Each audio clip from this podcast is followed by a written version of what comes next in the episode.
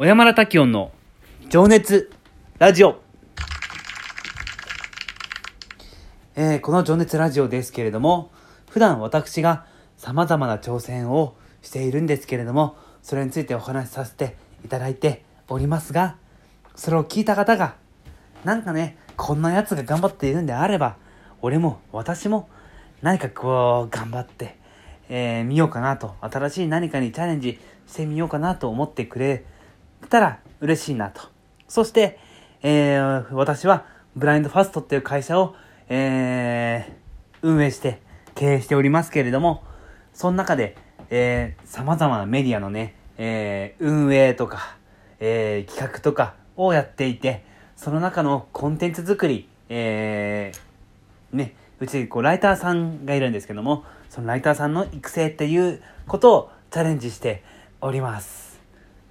はい。なので、ライターに興味持ってくれる人も現れたら嬉しいなと、えー思いつつ、えー12分間お話しさせていただいております。さて、えー本日4月14日ですけれども、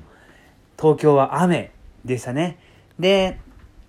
昼間ね、めっちゃ暑かったけどね、なんか、ムシ、ムシムシしてて、してましたが、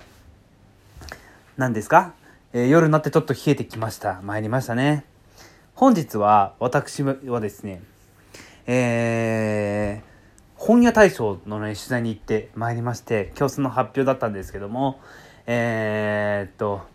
ね、本屋大賞ってもうご存知ですかね？もう18回過去やっているんですけども、過去には、えー、ディディ・フランキーさんとか、あのー、辻水木さんとかね、えー、そういったね、えー、方々が、こう、名を連ねているわけですけども、今回は、3児の、えー、母である、3児の母で、町田園子さんがこう受賞をしましてね、えー、すごい涙ながらに語られて、そういう、ちょっと僕も感動しましたよ。ね。こういう仕事をちょっとね、速報的に出すんですけど、まあ僕体質やっぱ記者なんで、あのやっぱ、パッと言ってパッと書く、その場で書く、その場で配信するみたいなことって、なんかこう、やっぱり、あのね、嬉しいというか、なんかやった感が出ますよね、非常に。ね記者っぽいことしたなと 思いつつ、今日はあの、新入社員のね、柴田くんと一緒に、えー行ってまいりました。はい。そして、もう一つ。これはちょっとね、僕にとっても非常にハッピーなニュースというか、言わなくてはならないことだと思うんですけども、このラジオにも普段、あの、以前出ていただいた、えー、アートビジネスプロデューサーの末竹秀明さん。はい。あの、その方にですね、あの、あの、がね、ついにイベントを開催するんですよ。で、そのリリースが本日発表されました。で、瀬竹さん実はうちのお店にも来て、リリース書いてたりとか、なんか僕とこう、なんだろう、こう、ディベートしたりとかね、しな、教室、ほ、ほんと僕なんかで恐縮ですけども、ちょっとね、いろいろね、僕は、僕はもう非常に、あれですよ、普段の生活というか仕事に、すごくヒントになってるというか、もうとってもありがたいね、お話をね、あの、していただいてね、もう大変感謝ではあるんですけども、まあそういったね、あの、いわゆる動詞みたいなもんですよ。もう年齢こそ僕なんかよりも全然上だし、人生の先輩だし、もう尊敬も、非常に心も広くて、尊敬はしていますし、そんな方とね、あのーちょっとおこがましいですけども、あのーやっぱこう、一人の、なんだろう、こう、えーっと、末竹さんもね、こう独立されて、今個人で動かれてて、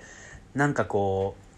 ある意味こう自分自身をこう売り込むというか、勝自分自身の能力を社会に対してこう勝負をしていくというか、そういったあの立場にあのあると思うので、まああ、そういう意味でこう、おこがましいですけど、ほんと僕と一緒の部分は結構あったりして、あの、もうなんかすごい大変恐縮だけど、ちょっと動詞に、動詞と近いような、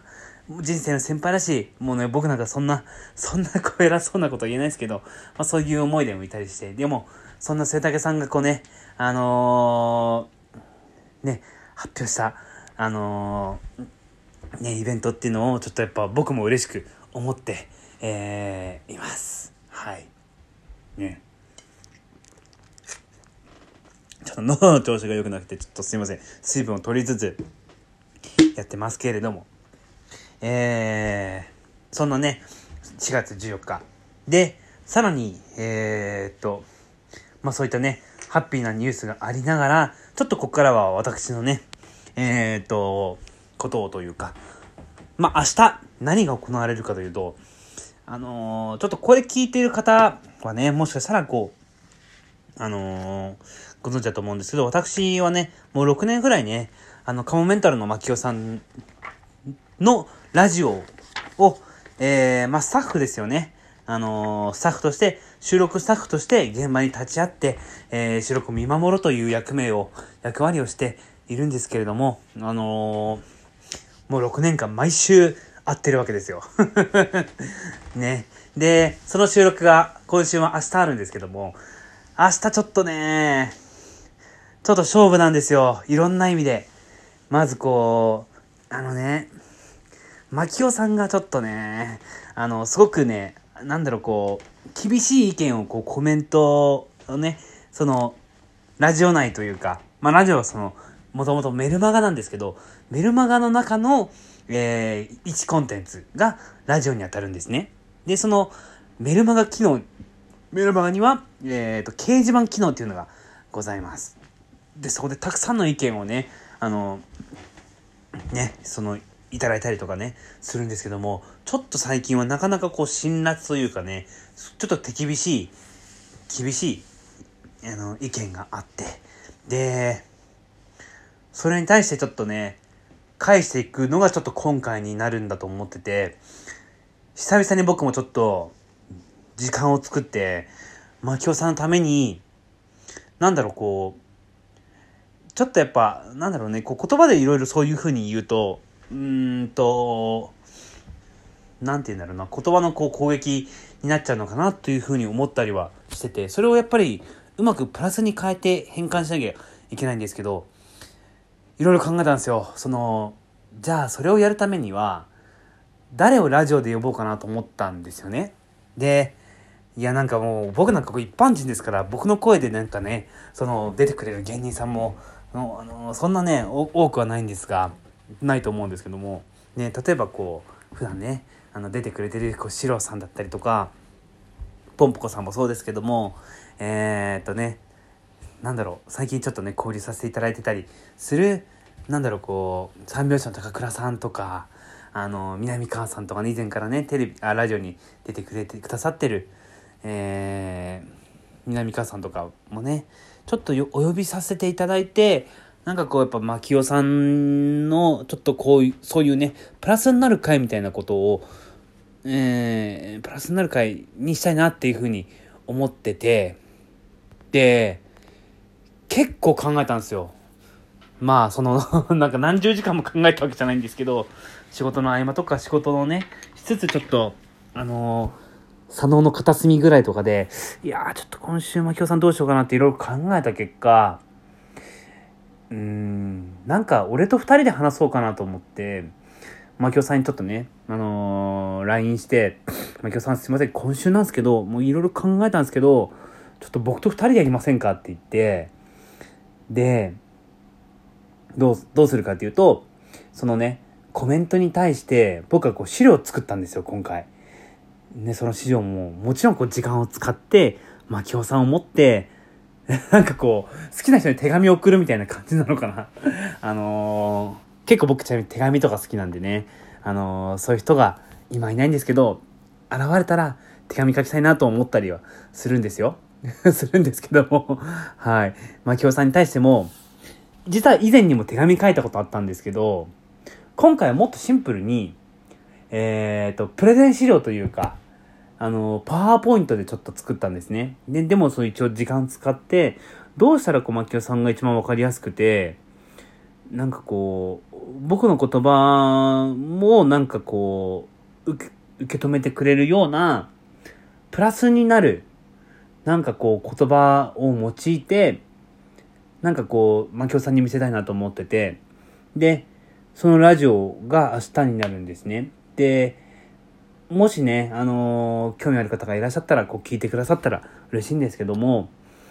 なんか一応番組の構成みたいななんとなく別に構成としてこう書き出してるわけとかじゃないんですけどなんとなく思い浮かんでることは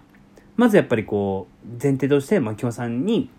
まあ、こういう賛成聞いてくださいっていうのをちゃんとこうお伝えしてその上でもう全コメントを読もうと思ってるんですよ。手厳しい意見がたくさんあるたんですけどでそれを踏まえて最終的に僕が資料で「いや今日さんこうこれを踏まえてこういうことやっていきましょう」みたいなことをちょっと言おうかなと思ってるんですね。でいやなんかもう偉そうだね本当になんか俺本当一般人の私がですねもう、キングオブコント覇者の牧雄さんに何言ってんだって話なのかもしれないですけど、まあでもやっぱ牧雄さんいろいろ思うと、まあ、今回はちょっと俺二人でやった方がいいかなと思いつつ、なんとなくこう、牧雄さんを傷つけずって言ったら変だけど、牧雄さんにプラスになるような形でなんかこう、うん、僕の気持ちとか、えー、っと、皆さんが思ってる気持ちをこう、プラスになれるようにこう、変換したいなっていうふうに思って、で、資料を作りまして、作っててもこんなすごい分厚いやつじゃないですよ。ほんと4枚くらいとかなんで、ほんと簡単なものなんですけども、でも簡単かつ、すごく牧雄さんにこう、お伝わるようなものにしたんですよね。で、それを披露するのが要は明日なんです。あー、なんかちょっと緊張するな、なんか。久々に。もしだってこれがね、失敗したら、牧雄さんがさ、俺のことを敵って思う可能性もあるわけじゃん。そしたらちょっとこのラジオが今後どうなるか分かんないわけじゃないですか。俺も怖いし、っていう明日が来ます。ということで、今日はそんな中途半端で終わりにしたいと思います。おやすみなさい。